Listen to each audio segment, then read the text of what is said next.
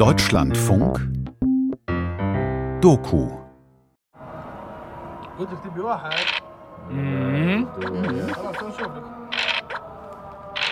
Einige junge Männer sitzen in einem Hinterhof auf dem nackten Asphaltboden. Zwischen sich ein Handy. Darauf spielen sie Ludo. Auf Deutsch Mensch ärgere dich nicht. Sie spielen das Nacht für Nacht, viele Stunden lang. In der Ecke stehen drei Krankenwagen. This yard was full of ambulances, cars during the war. Während des Krieges war der Hof voller Krankenwagen. Enas kann dir Fotos zeigen. Die Männer arbeiten ehrenamtlich für den libyschen Roten Halbmond. Sieben von ihnen sind sich besonders nah, sie nennen sich Seven Up, wie die Limonade. Assad Jafar stellt seine Freunde vor. This one is Siraj. The one who can smell the blood. Das hier ist Seraj. Der kann Blut riechen. Absi, the Casanova one, he's part of the seven. Mohammed Imam, the layer, he's part of the seven. Absi, unser Casanova. Mohammed, Imam der Löwe. Enas, Gomersa, Karim. Und ich. He now he asked me why you called me the lion. So why do you call him the lion? Because of an, every time we go like in e-, evacuation or something like that, he's a man like he walks like a lion. Weil er immer furchtlos wie ein Löwe vorausgeht, wenn wir Menschen evakuieren müssen. Erhobenen Hauptes, während wir anderen uns ducken, um Kugeln oder Detonationen auszuweichen. Einmal waren wir in down Ein Sara because im Süden von Tripolis. Wir wollten ägyptische Arbeiter evakuieren. Direkt neben uns schlug eine Rakete ein. Alle gingen in. Deckung. Nur er nicht. Er arbeitete weiter, als wäre nichts passiert.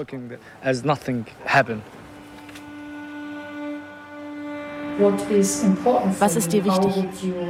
Was würdest du gerne über dich selbst sagen? I would like to present myself as a young Libyan man, 32 years old, with 100 years experience and pain. Ich bin ein junger Libyer, 32 Jahre alt, mit 100 Jahren an Erfahrung und Leid. Erfahrungen, die viele junge Menschen nicht kennen. I am Asad, my name in Arabic. Ich heiße Assad, was auf Arabisch bedeutet, der glücklichste Mensch. Aber bis jetzt konnte ich dem nicht gerecht werden. Any one of the, the happiest one. Überleben nach dem Bürgerkrieg. Libyens junge Generation sucht den Frieden. Ein Feature von Bettina Rühl. Wir gehen durch Tripolis, Assad Jafar und ich. Mir fallen die vielen Milizionäre auf, die mit ihren massiven Pickups überall positioniert sind. Schwer bewaffnet, in blauen, schwarzen oder militärischen Uniformen, manche mit Sturmhauben über dem Gesicht. Sie beherrschen Straßen, Kreuzungen und Plätze. Hier in Tripolis sucht man immer nach Schutz. Wenn du nicht zu einer größeren Gruppe gehörst, wirst du zertreten. Assad habe ich vor zwei Jahren kennengelernt bei einer Recherche in Libyen. Damals wurde gerade um Tripolis gekämpft. Assad war Sprecher des libyschen Roten Halbmonds. Außerdem leitete er eine Notunterkunft für gestrandete Migrierende, barg die Verwundeten und Toten, evakuierte Zivilisten aus den umkämpften Gebieten. Nach meiner Abreise blieben wir in Kontakt. Manchmal sprachen wir über Assads Erfahrungen während der Revolution gegen Muammar al-Gaddafi. Assad hatte sich 2011 am Aufstand beteiligt. Einmal fragte ich ihn, was Libyen am dringendsten braucht. Wir sind alle traumatisiert, sagte er. Wir brauchen alle psychische Unterstützung. Ich bin wiedergekommen, um mehr über Assad und seine Generation zu erfahren. Was ist aus den revolutionären Träumen der Aufständischen geworden? Wie gehen diejenigen miteinander um, die einander während der Revolution bekämpften? Sind sie zur Versöhnung bereit? Wo steht die libysche Gesellschaft mehr als zehn Jahre nach Gaddafis Sturz?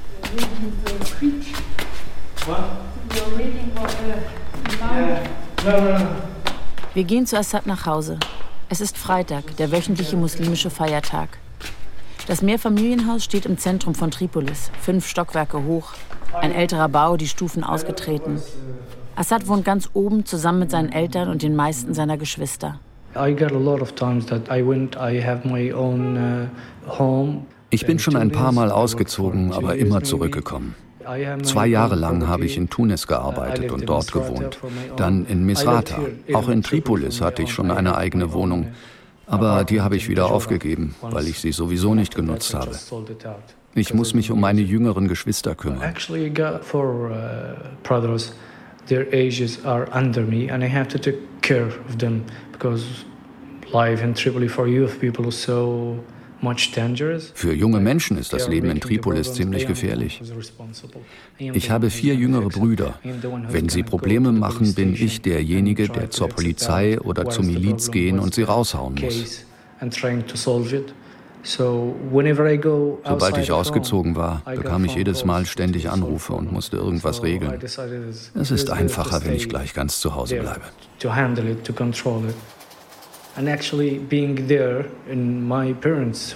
Und ehrlich gesagt ist es dann auch leichter, meine Mutter vor meinem Vater zu schützen. Außerdem sorge ich mich um meine jüngeren Schwestern. Ich sage meiner Mutter und meinem Vater immer wieder, dass diese Mädchen ein gutes und glückliches Leben verdient haben. Ich möchte nicht, dass sie jetzt schon verheiratet werden. Sie sind noch zu jung. Ich bleibe zu Hause, um Stabilität in die Familie zu bringen. Eslam, sein ältester Bruder, ist mittlerweile verheiratet, hat eine eigene Familie. Auch zwei seiner Schwestern sind schon aus dem Haus. Assad ist immer noch Single. Er kleidet sich jugendlich, trägt meist Jeans, scheint aber immer auf die passenden Farben zu achten. Sein Blick ist warmherzig und intensiv, oft mit einer Spur Traurigkeit. Here in Libyan traditional, if you get above 13 and you didn't marry, they say it's kind of shame. Wenn du in Libyen die 30 überschritten hast und noch nicht verheiratet bist, gilt das als eine Art Schande. Trotzdem habe ich mich bewusst dafür entschieden, noch alleine zu bleiben. Möglichkeiten für eine Ehe hätte ich gehabt, aber mein Leben ist nicht stabil genug. Ich habe viel erlitten und manchmal verhalte ich mich nicht gut. Ich möchte keine Frau und keine Familie, bevor ich nicht stabil bin und mich nicht mehr seltsam benehme.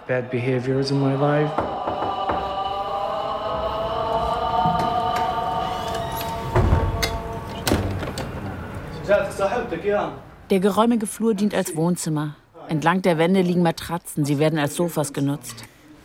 Auch eine von Assads älteren Schwestern ist mit ihrer Familie zu Besuch. Die Frauen sind bei der Mutter in der Küche. Assads jüngerer Bruder Mohammed sitzt auf einer der Matratzen im Wohnzimmer, vor sich das Tablett mit seinem Essen. Es gibt Couscous mit Gemüse und Fleisch.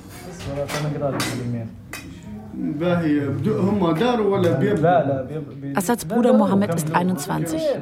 Vor ein paar Tagen hat er seine Ausbildung an der Polizeiakademie abgeschlossen. Sein künftiger Platz? Eine Miliz, die offiziell dem Innenministerium untersteht, aber unabhängig operiert, die RADA Special Deterrence Forces. Die Miliz besteht aus regulären Polizisten, die teils noch aus Gaddafis Zeiten stammen, und aus streng islamistischen Milizionären. Gegründet wurde sie 2011. Während der Revolution unterstützte sie die Aufständischen gegen Gaddafi. Amnesty International wirft der Spezialtruppe schwere Menschenrechtsverletzungen vor. Sie geht gegen Kriminalität aller Art vor, darunter Kidnapping und Drogenschmuggel. Ihre Markenzeichen?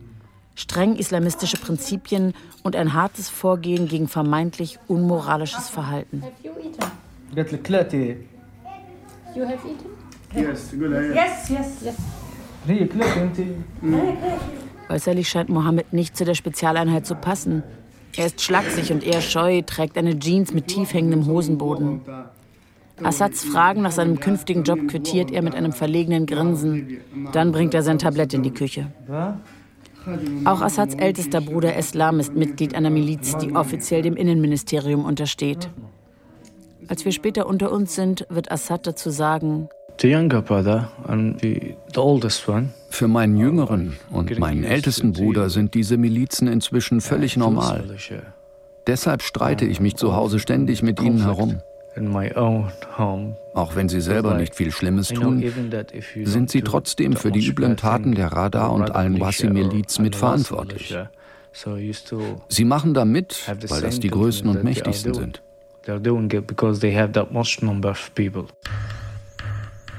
Tage des Zorns in der arabischen Welt. Heute ruft die Opposition in Libyen zu Protesten auf. In Libyen gingen Polizei und Militär erneut brutal gegen Regierungsgegner vor. In der zweitgrößten Stadt Benghazi gingen Augenzeugen zufolge wieder tausende Menschen auf die Straßen. In Libyen schoss die Polizei mit scharfer Munition und soll mehrere Demonstranten getötet haben. Seit elf Jahren bestimmen Waffen und Milizionäre das Leben in Libyen. 2011 begann der Aufstand gegen Langzeitherrscher und Diktator Muammar al-Gaddafi. Nach monatelangen Kämpfen wurde Gaddafi gestürzt, nicht zuletzt, weil die NATO mit Kampfflugzeugen eingegriffen und die Revolutionäre unterstützt hatte. Als erstes Land hat Frankreich den Nationalrat in Benghazi als einzige rechtmäßige Vertretung Libyens anerkannt. Dem Regime von Staatschef Gaddafi sprachen die Vertreter aus mehr als 30 Staaten jede Rechtmäßigkeit ab. Muammar al-Gaddafi ist tot. Das steht fest. Seine Leiche liegt auf einer Matratze in einem Kühlhaus eines Einkaufszentrums in Misrata. Ex-Machthaber Gaddafi ist tot und die alte, seine Fahne ging in Flammen auf. Seitdem wird um Libyens Reichtum gekämpft. Das Land verfügt über Erdgas und die größten Erdölvorkommen Afrikas bei einer Bevölkerung von nur sieben Millionen Menschen.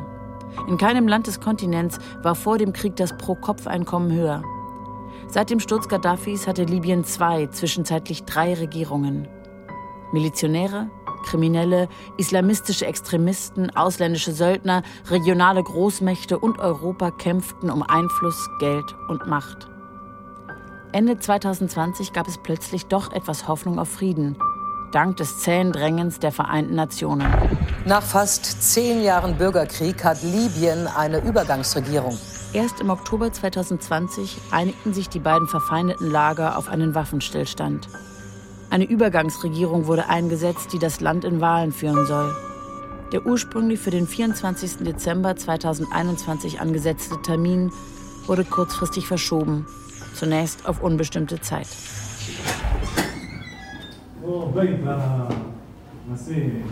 Die Wohnungstür geht noch einmal auf. Assads Nichte stürmt herein. Sein ältester Bruder Islam und dessen Frau folgen. Islam war schon zu Zeiten Gaddafis bei der Polizei.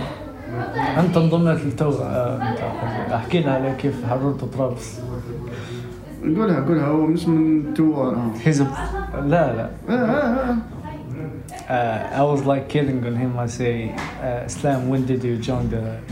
ich habe ihn gerade nicht ganz im Ernst gefragt, Eslam.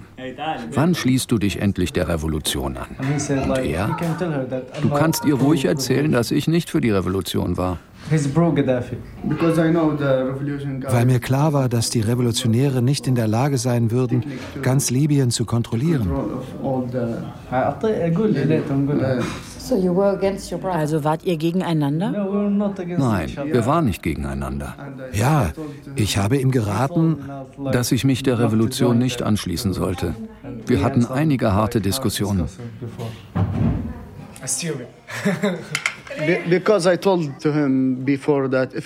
Was für ein Idiot habe er gedacht, als sein Bruder tatsächlich anfing, gegen Gaddafi zu agieren, sagt Eslam. Assad lacht jetzt. Eslam spricht weiter. Er habe seinem Bruder geraten, aus Libyen zu fliehen, falls er sich unbedingt am Aufstand gegen Gaddafi beteiligen wolle. Er solle sich jenseits der Grenze anderen Rebellen anschließen und von Tunesien aus über die Berge nach Tripolis zurückmarschieren. Ich hatte zum ersten Mal wirklich Angst, als Gaddafi 2011 seine erste Rede nach dem Beginn des Aufstands hielt. Er sagte, wir werden jeden, der auf die Straße geht, aufspüren und vernichten.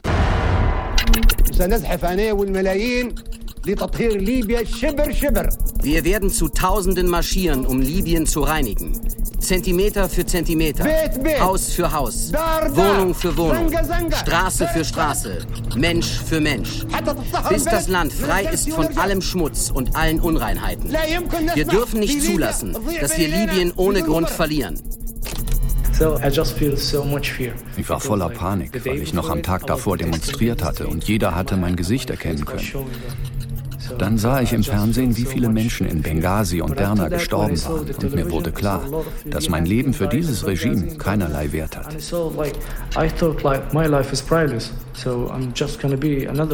Ich wäre einfach nur einer mehr. Ich wusste, dass ich nicht in einem Land leben möchte, das von jemandem wie Gaddafi regiert wird. Ich fing an, Menschen zu kontaktieren, denen ich vertraute, und Informationen mit der internationalen Gemeinschaft zu teilen. Ich habe etliche Mails verschickt. With the international uh, community, I sent a lot of emails. Das Internet war in vielen Landesteilen unterbrochen worden.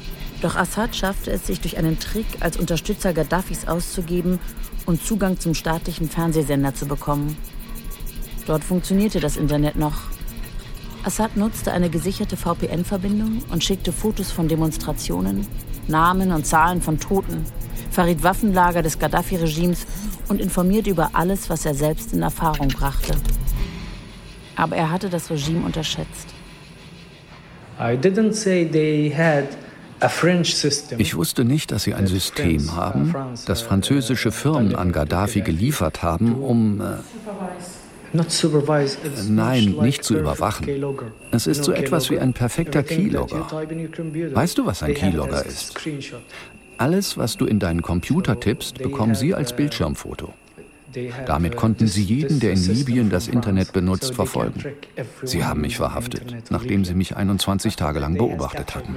After like 21 days of tracking me.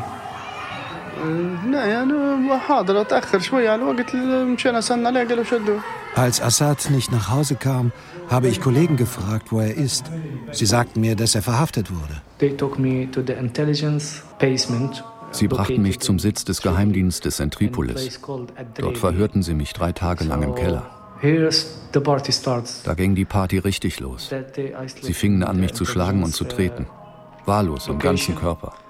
Das war die Hölle and it was like hell there because they were beating me in, in the investigation. Sie schlugen mich immer wieder überall hin. Vor allem zwischen die Beine, auf die Augen, die Nase. Siehst du, dass meine Nase nicht mehr gerade ist? Sie war nicht nur einmal gebrochen. A lot of times, not just one time. And after that, nach einer Woche kam mein Bruder.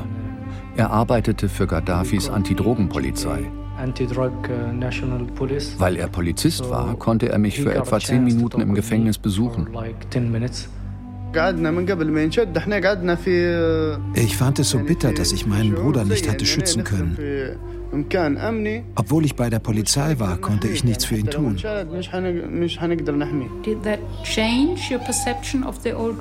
Hat das euren Blick auf das Gaddafi-Regime verändert? Ich kannte das Regime schon vorher gut, weil ich ja dafür gearbeitet hatte. Ich wusste, wie kriminell es ist. Ich habe nie behauptet, dass es gut war. Es war schlecht. Aber unter lauter Kriminellen waren das noch die Besten.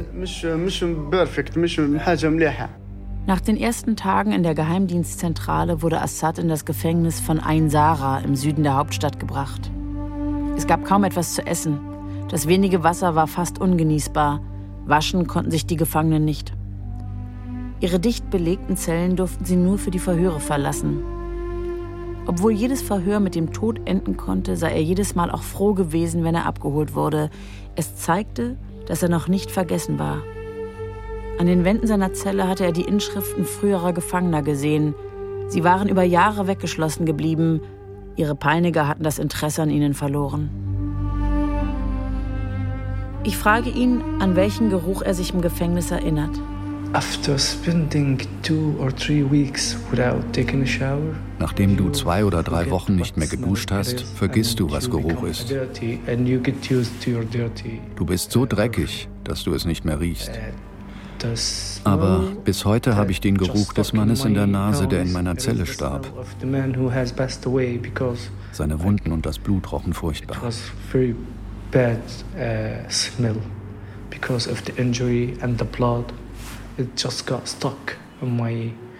Nachdem ich angefangen habe, für den libyschen Roten Halbmond zu arbeiten, erkannte ich ihn wieder. Den Geruch von Blut.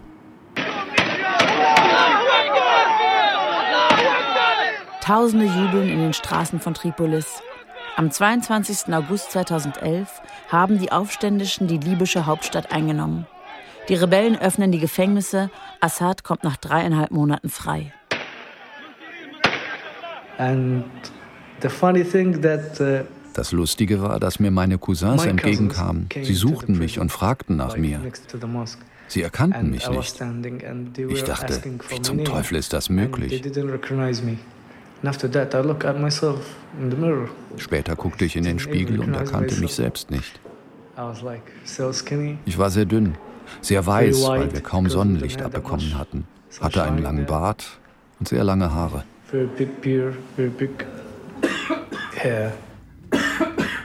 Assads Mutter Fatia war ihrem Sohn entgegengerannt. Er war nicht mehr er selbst. Er war sehr mager, psychisch zerstört. How did you realize this?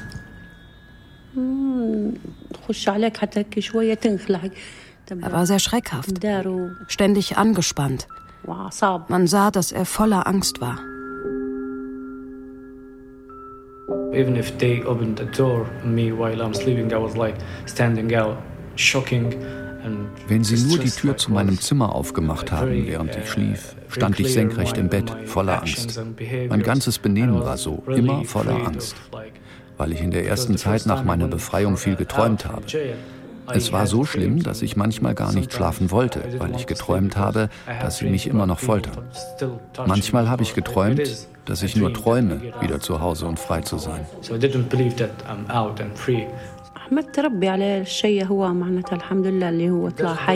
Ich habe Gott gedankt, dass er noch am Leben ist. Erst nach zwei oder drei Tagen habe ich wirklich begriffen, dass mein Sohn wirklich nicht mehr im Gefängnis ist. Assad ging zum ersten Mal wieder duschen, blieb zwei Stunden lang unter dem Wasserstrahl.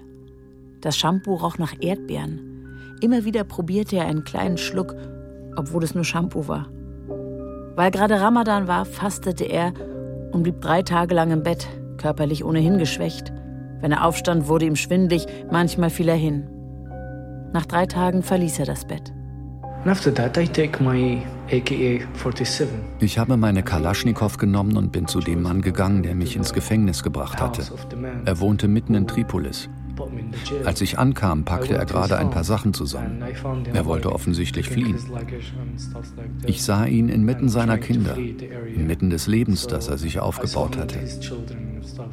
Ich versteckte die Kalaschnikow hinter meinem Rücken und zog mich wieder zurück. Ich ging nach Hause und hatte eine lange Auseinandersetzung mit mir selbst. Willst du wirklich jemanden töten? Willst du das für dich tun oder dient es der Nation? Ich spürte, dass ich zum Töten nicht den Mut hatte. Ich wollte nicht kriminell werden und ich sah mich nicht als jemanden, der den Abzug zieht und jemanden tötet.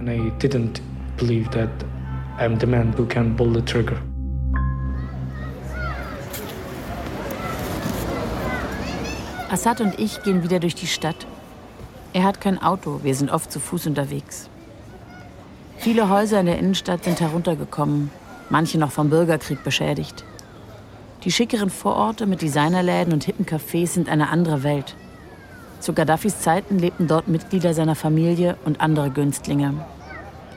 Wir kommen an einem der vielen Straßencafés vorbei. Die Tische draußen sind gut besetzt, aber nur von Männern. Sie trinken starken italienischen Kaffee, diskutieren und rauchen. Die Frauen eilen vorbei. Keine würde sich alleine zwischen die Männer setzen, noch nicht einmal an einen der freien Tische. Libyen ist ein islamisches Land, die Gesellschaft ausgesprochen konservativ, auch im Vergleich zum benachbarten und ebenfalls islamischen Tunesien. In einem geparkten Auto warten zwei Kinder auf ihren Vater. Der Junge spielt Krieg. Sein Arm ist das Gewehr, minutenlang imitiert er die Geräusche von Schüssen. Unter dem Spielzeug, das Straßenhändler zum Verkauf anbieten, sind neben Barbie-Puppen viele Waffen. Als wir kurz darauf in seinem Büro sind, Assad arbeitet unter anderem in der Grafikabteilung des libyschen Fernsehens, zeigt er mir Videos im Internet. Es geht um die alltägliche Gefährdung durch Milizen. Ein Beispiel, der 16. Mai 2019. Nach einem Verkehrsunfall in Tripolis eskaliert die Situation. Sorry, die Aufnahmen sind krass. Siehst du den da am Boden? Auf den ist gerade geschossen worden. Diejenigen, die das Video ins Netz gestellt haben, haben statt des Originaltons geistliche Musik über die Bilder gelegt. So someone went from the sky and started to clash. Have, have you seen this clash? Klashenkov. Mm. Now he's holding it. Das ist nur ein harmloser Verkehrsunfall, aber sofort springt jemand mit der Kalaschnikow aus dem Auto, uh, uh, zielt auf denjenigen, der ihn gerammt hat und erschießt ihn. Siehst du, jetzt springt jemand aus dem Hintergrund ins Bild, wirft sich über den, der am Boden liegt, um ihn zu schützen. The other one went with with 9 millimeters and the other one now still like holding the clash. Jetzt steigt der Beifahrer aus. Er hat eine 9 mm Waffe. Do you see this gun? Und siehst du, der Fahrer hat immer noch die Kalaschnikow im Anschlag. Jetzt schreit er die Passanten an, sie sollen die Leiche wegräumen. Wenn wir also hier in Libyen sagen, dass wir nur wegen eines Verkehrsunfalls getötet werden können, dann meinen wir das genauso. Nach Gaddafis Sturz hatten Aufständische und Anhänger des Regimes die übervollen Waffenarsenale des Diktators geplündert. Ungezählte Milizen entstanden. Sie wurden und werden von der Zentralbank bezahlt, egal auf welcher Seite sie kämpfen. Die Erdöleinnahmen erlauben eine solche Großzügigkeit. Die unterschiedslosen Zahlungen sollen die Gesellschaft befrieden und die Bevölkerung vor den Plünderungen ausgehungerter Bewaffneter schützen. Faktisch bekamen die Milizen dadurch aber immer mehr Zulauf, denn bei ihnen ließ sich Geld verdienen, während die übrige Wirtschaft unter den Kämpfen litt. Inzwischen wurden viele Milizen in Institutionen integriert, deren Namen nach Staatlichkeit klingen, wie Polizei, Armee oder Küstenwache. Faktisch sind diese sogenannten Sicherheitskräfte kaum mehr als ein Flickenteppich unterschiedlicher Kampfverbände ohne zentrale Kommandostruktur. Denn der Staat ist bis heute nicht wieder auf die Beine gekommen, es gibt keine zentrale Regierung, die das ganze Land kontrolliert.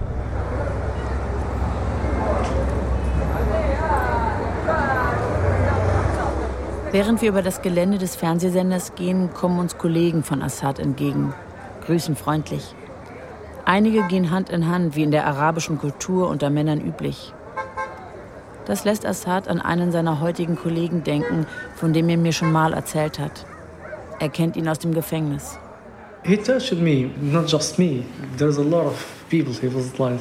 In the prison we called him Al-Muhash, the monster. Er hat mich gefoltert und nicht nur mich, sondern viele Menschen. Im Gefängnis nannten wir ihn Al-Muhesh, das Monster. Er lächelte nie und trug immer jede Menge Schlüssel mit sich herum. Wenn er mich folterte, hatte ich immer den Eindruck, er hätte etwas persönlich gegen mich. Er war Gaddafi gegenüber absolut loyal, bis heute. Nach der Revolution arbeitete er wieder im nationalen Fernsehen. Eines Tages kam er zu mir und sagte, ich war nicht das Regime. Ich war Teil des Regimes. Danach war es für mich okay. Während er die Nachrichtenredaktion leitete, kam er öfter zu mir in mein Büro, wenn er eine Grafik brauchte. Er saß dann immer auf dem Stuhl neben dem, auf dem du jetzt sitzt. Mit der Zeit gingen wir ganz normal miteinander um. Viele Menschen im Sender verstehen das nicht, wenn sie ihn und mich zusammen sehen. Sie sagen, ich habe noch nie den Täter und sein Opfer so nebeneinander hergehen sehen. Ich bitte Assad, seinen ehemaligen Folterer zu fragen, ob er mit mir reden würde. Ich biete Anonymität an. Aber der Mann lehnt ab. Er schäme sich und möchte nicht bloßgestellt werden. Wir haben alle unsere dunklen Seiten. Er sollte nicht bis an sein Ende mit seiner Schuld leben müssen. Einige Menschen haben sich während der Revolution gut verhalten und sind jetzt schlimmer als er. Ich glaube wirklich, dass er einfach Teil des Systems war. Unter Gaddafi konnte niemand einfach Nein sagen.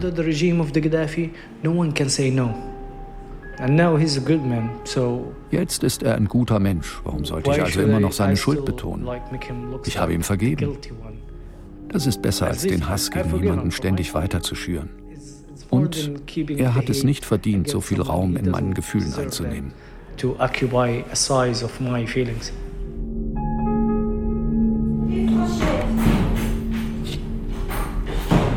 Wir besuchen eine Freundin von Assad. Sarah und er haben schon als Kinder miteinander gespielt. Sarah trägt T-Shirt, Leggings, Kapuzenjacke.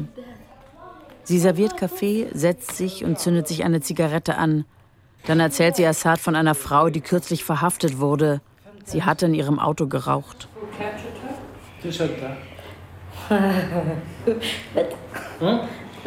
Sarah lacht so, wie wenn man nach etwas gefragt wird, was man eigentlich nicht sagen soll. Dann sagt sie Rada. Das ist die islamistische Miliz, zu der nun auch Assads jüngerer Bruder Mohammed gehört. In was für einem Land leben wir? Sarah ist 32, ebenso alt wie Assad. Eine sympathische, warmherzige Frau, aber ihre Bedrücktheit ist spürbar.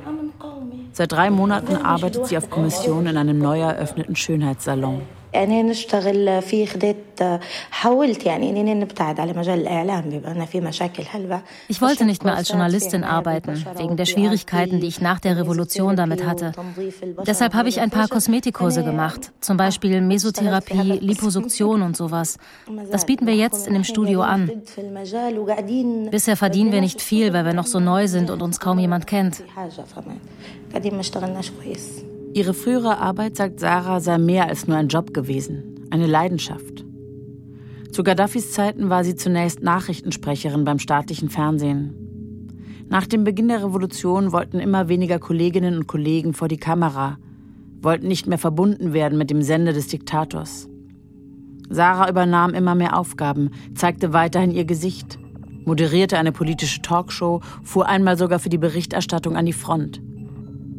Sie sah die Verbrechen des Diktators und glaubte trotzdem an das Regime.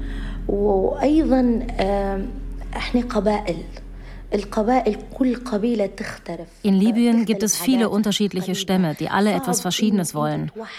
Eine harte Hand war nötig, um dieses Land zusammenzuhalten. Ich dachte mir, dass bei uns Stabilität besonders wichtig ist, besonders weil Libyens Geschichte von vielen politischen Konflikten geprägt ist. Durch die unterschiedlichen Einflüsse der Italiener, Türken und Engländer. Jede Kolonialmacht hat ihre eigene Kultur mitgebracht. Ich glaube, dass das zur zerrissenen Identität der Libyer beigetragen hat. Ich ahnte, dass wir in dem Moment, in dem die ganze arabische Welt Konflikte erlebte, besonders teuer bezahlen würden. Denn bei uns kam noch der Mangel an Bildung und Kulturangeboten hinzu. Der neue Konflikt traf uns in einem denkbar schlechten Moment.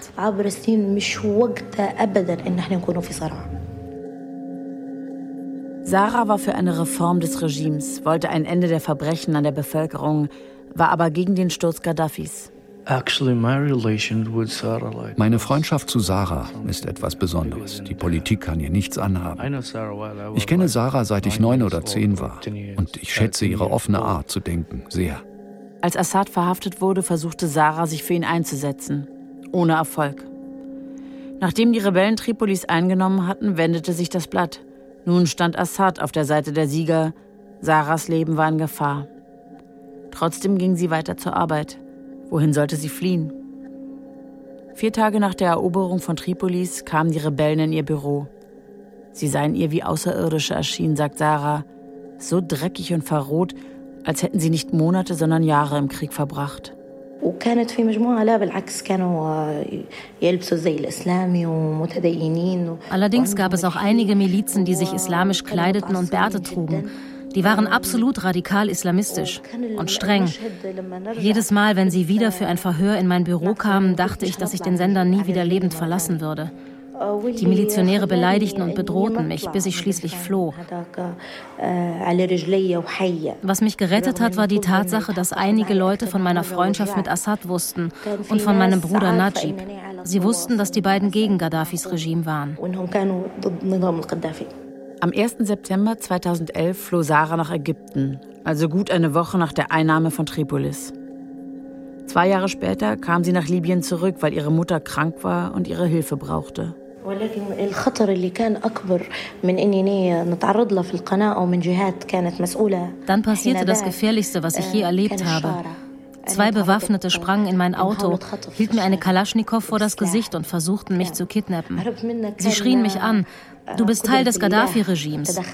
Einer saß hinter mir auf der Rückbank, der andere neben mir auf dem Beifahrersitz.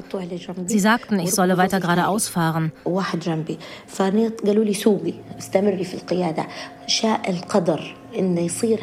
Dann passierte genau vor uns ein Unfall. Ein Krankenwagen kam und Milizionäre von einer anderen Brigade. Als sie die Sirenen hörten, sprangen sie aus meinem Auto und rannten weg. Das war ein Tag.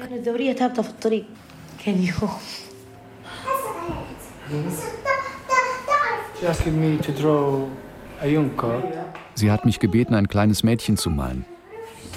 Munira ist ins Wohnzimmer gekommen, Sarahs Nichte. Das Mädchen hat ein Heft und Stifte mitgebracht. Sarah ist in die Küche gegangen, um etwas zu holen. Munira ist neben Assad auf das Sofa gesprungen, der halb darauf liegt, um besser malen zu können. Munira guckt ihm konzentriert zu. Assad will wissen, was er genau malen soll. Munira sagt, das Mädchen solle Zöpfe haben, so wie sie selbst. Als Sarah wieder ins Zimmer kommt, springt Munira auf und läuft ihr entgegen. Sarah ist für das Mädchen wie eine Mutter. Ihre leibliche Mutter ist vor zwei Jahren an Krebs gestorben.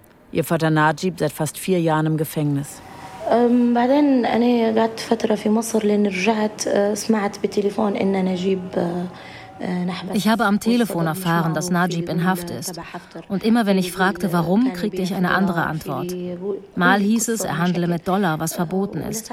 Dann behaupteten sie, er unterstütze Haftar. Wir wissen nicht, was wirklich los ist. Aber ich bin sicher, dass das alles nicht stimmt. Mein Bruder ist ein friedlicher Mensch. Er hat mit dem Handel von Haustieren sein Geld verdient.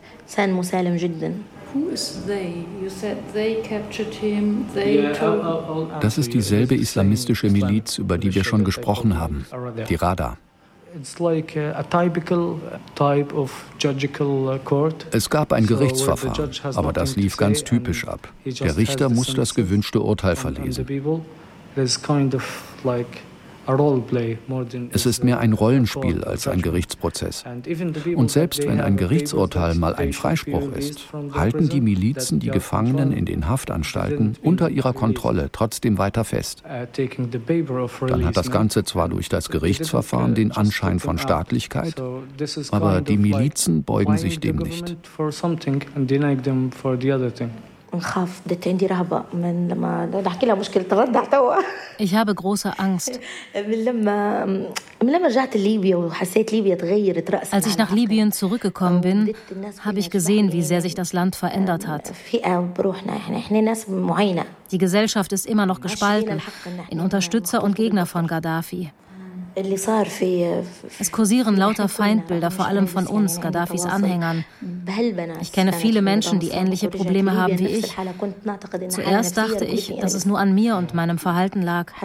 Du weißt ja, wie ich lebe, Assad. Du kannst dir das ruhig erzählen. Die letzten fünf Jahre hatte ich kein soziales Leben mehr. Das hält niemand aus. Ich habe deshalb gesundheitliche Probleme und stark zugenommen. When you go out, do you go like this? Or do you cover your hair? Cover. Everything cover. Komplett bedeckt. Ich trage eine Abaya, ein traditionelles islamisches Gewand. Anfangs habe ich auch einen Gesichtsschleier getragen, aber den brauche ich nicht mehr. Ich habe so stark zugenommen, dass mein Gesicht ganz anders aussieht. Viele Leute, die mich von früher kennen und denen ich auf der Straße begegne, erkennen mich nicht mehr. Das habe ich erst wieder in den letzten Tagen erlebt.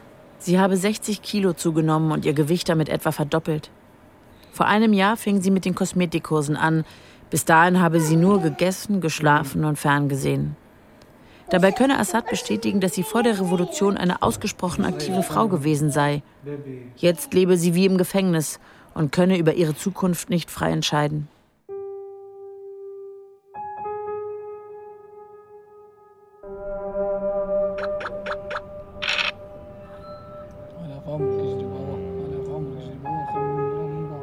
Abends trifft sich Assad fast immer mit seinen Freunden bei den ehrenamtlichen Helfern des libyschen Roten Halbmonds.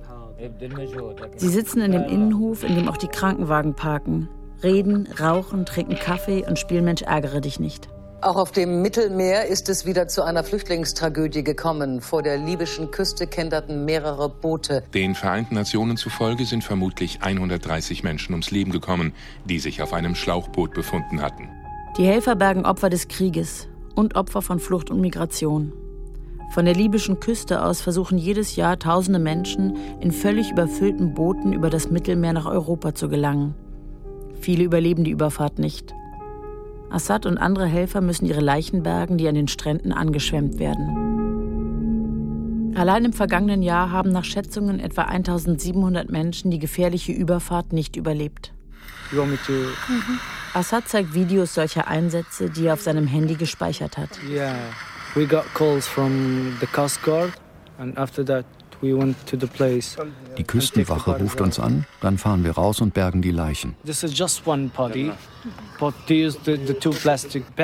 Bei diesem Einsatz war es nur eine, aber wir brauchten zwei Leichensäcke. Sie war schon dabei, sich zu zersetzen. Ich kenne das von Freunden und Bekannten in Deutschland. Das Teilen von fotografierten oder gefilmten Erinnerungen ist Teil des Alltags geworden.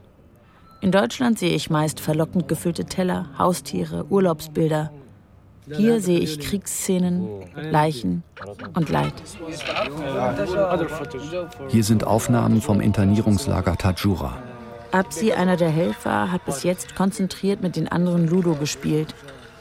Dann ist er aufgestanden, guckt jetzt kurz über Assads Schulter auf den Handybildschirm und sagt Tajura. Dabei sind in der Szene, die er gesehen hat, nur einige Helfer von hinten zu sehen. Es ist Nacht.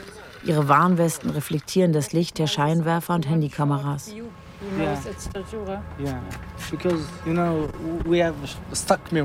Die Erinnerungen an diese Einsätze brennen sich uns ein. Deshalb erkennen wir die Videos auf den ersten Blick.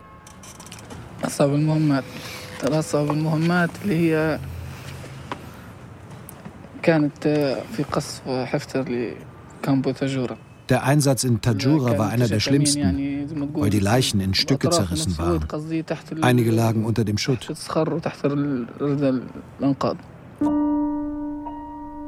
In der Nacht auf den 3. Juli 2019 wurde das Internierungslager von Tajura im Süden der Hauptstadt von einer Rakete getroffen. Mindestens 50 Migrierende und Geflüchtete starben, etwa 100 weitere wurden verletzt. Assad hat mir schon einige Tage vorher am Computer Aufnahmen von dem Einsatz gezeigt. Dieses Video habe ich nie im Internet gepostet. Weil es zu drastisch ist? Ja. Im Juli 2019 wurde in Libyen wieder einmal besonders heftig gekämpft. General Khalifa Haftar der den Osten des Landes kontrolliert, hatte im April 2019 eine groß angelegte Militäroffensive begonnen. Er wollte die Hauptstadt erobern und damit ganz Libyen unter seine Kontrolle bringen.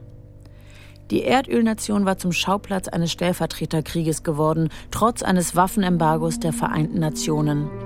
Haftar wurde unter anderem von Russland, den Vereinigten Arabischen Emiraten, Ägypten und Frankreich unterstützt. Aus dem Ausland bekam Haftar Söldner, Drohnen und Kampfjets.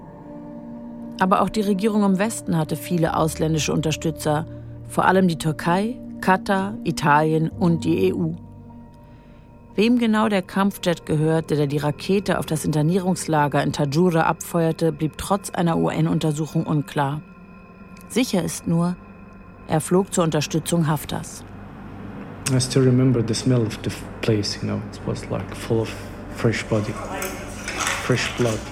Ich erinnere mich noch genau an den Geruch dort. Es roch nach frischen Leichen, frischem Blut.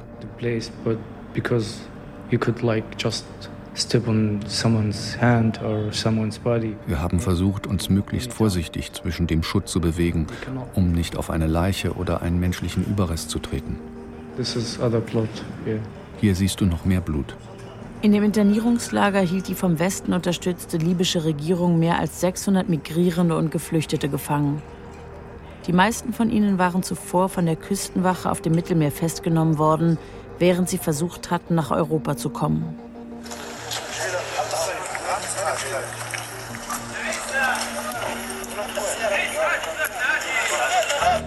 There was like bodies everywhere. It was like about seven days of work. Collecting people, and it was very, very, very hot and sunny. Überall waren Leichen. Wir haben sieben Tage gebraucht, um alle menschlichen Überreste zu bergen. Es war extrem heiß und sonnig. Uh, Bei der Suche gingen wir dem Geruch nach. Ich hatte noch nie in meinem Leben so viele Leichen gesehen. Nach so einem Einsatz geht niemand psychisch gesund nach Hause. There was blood everywhere. There was blood everywhere uncountable number of bodies.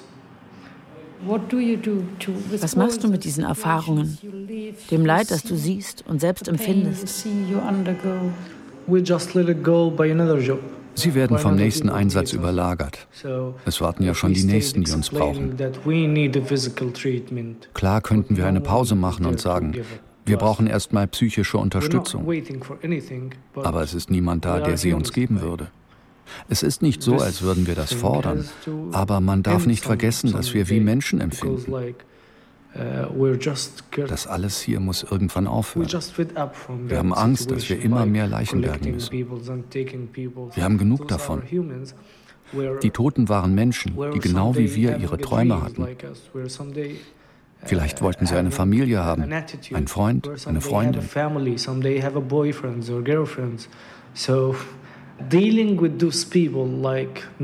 Es ist schrecklich, diese Menschen eines Tages nur noch wie Zahlen zu behandeln.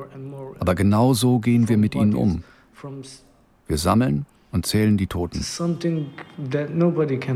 Niemand hält das auf Dauer aus. Hast du eine Freundin?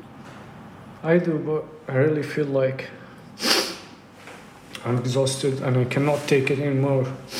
Ja, aber ich bin müde. Does your girlfriend understand your work? Yeah, she's too young to understand it. Nobody can understand it.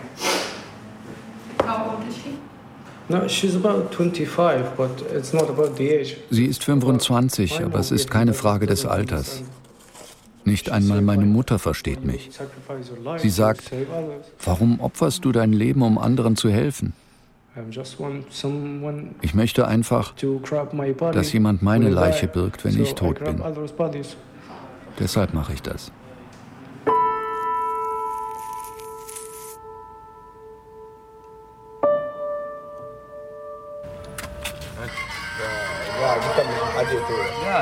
Absi, den wir am Abend mit den anderen treffen, war bei allen diesen Einsätzen dabei. Er ist 25, sehr schlank, wirkt verletzt und verletzlich. Und noch melancholischer als Assad. Es gibt keinen Ort, an dem du den Gedanken an die Leichen, die du gesehen hast, entkommen kannst. Ihre Bilder sind in mein Gehirn eingebrannt. Dem entgehst du nicht, wenn du solche Einsätze machst. Hast du das Gefühl, deine Jugend verloren zu haben? In gewisser Weise ja. Weil sie uns gezwungen haben, in so einer Welt zu leben. Einer Welt aus Krieg und Töten und Tod. Und wegen der Krise in unserer Heimat. What are your dreams?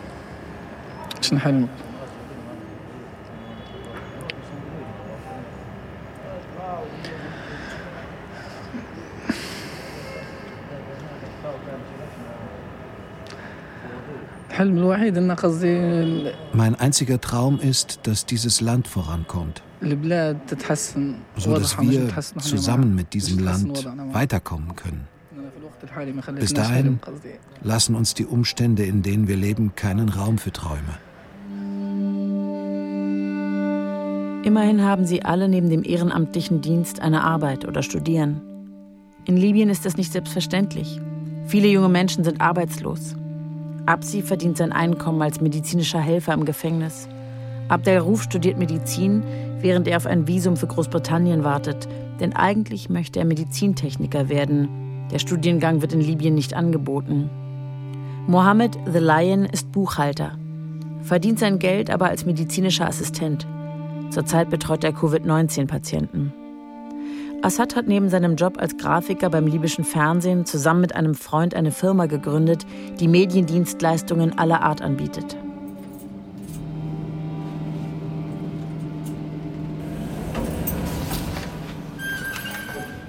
Wir fahren in die Firma von Assad, Creative Ideas.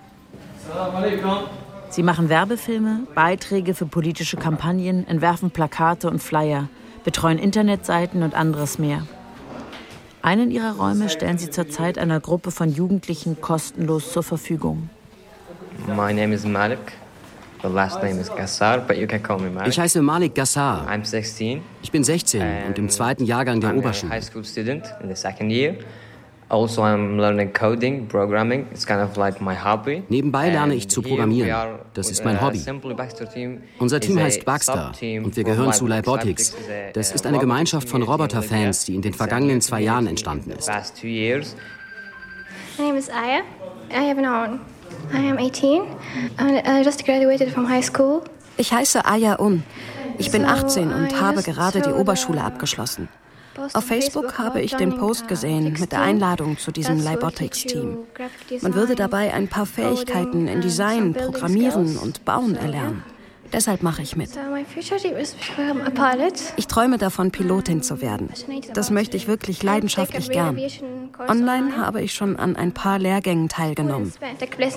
Sie wurden in Spanien angeboten. So what is the next step?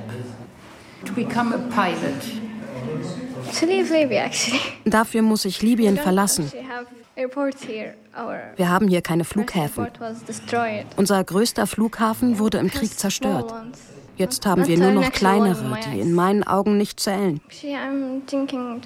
Ich möchte in Neuseeland studieren. Dort leben Verwandte von mir.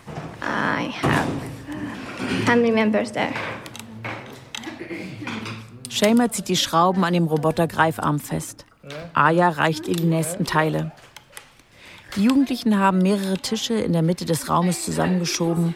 Darauf stehen Bauteile und ihre Computer. Insgesamt hat ihr Team 15 Mitglieder, die zwischen 15 und 23 Jahre alt sind. In ganz Libyen gibt es 21 Teams. International beteiligen sich viele weitere Länder. Die Gewinner der nationalen Vorausscheidungen werden schließlich in den USA gegeneinander antreten. Es geht darum, welcher Roboter am schnellsten unterschiedliche Gegenstände durch einen Parcours von A nach B bringen kann. Libyen hat unter vielen Kriegen und anderen Problemen gelitten. Natürlich habe ich als Kind darunter gelitten. Das haben wir alle. Aber wir müssen darüber hinwegkommen und weitermachen. Das Wichtigste ist, immer mehr zu lernen. Es stimmt, dass mein Land mich kaum unterstützt, mir kein Stipendium anbietet, mir nichts beibringt. Aber mein Ziel ist es nicht, mich über mein Land zu beklagen.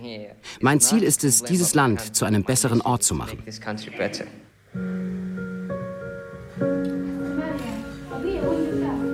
قلت له الواقع انت وانت لو يدوك لقبل 17 فبراير تشارك فيها ولا ما تشاركش؟ Er hat mich gefragt, wenn wir die Zeit vor dem 7. Februar 2011 zurückdrehen könnten, würdest du dich nochmal am Aufstand beteiligen? Ich habe gesagt, ja, ich würde wieder mitkämpfen. Er hat gesagt, du lügst.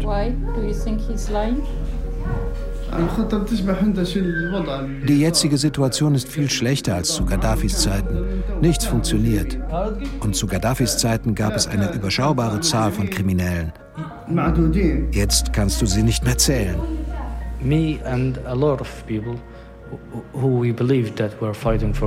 Ich und viele Menschen, die glaubten, wir würden für ein besseres Land kämpfen, fühlen uns manchmal schuldig.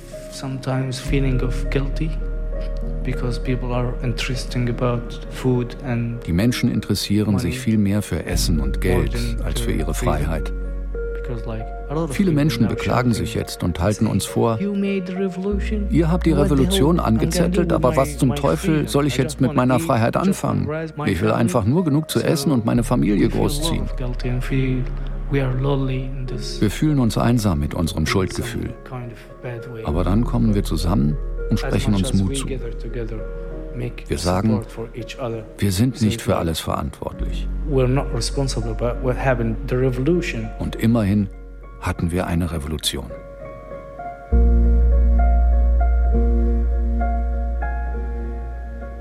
Überleben nach dem Bürgerkrieg.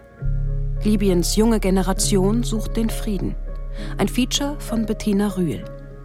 Es sprachen Helene Grass, Lisa Biel, Judith Jakob, Daniel Werner, Bruno Winzen und Jonas Beck.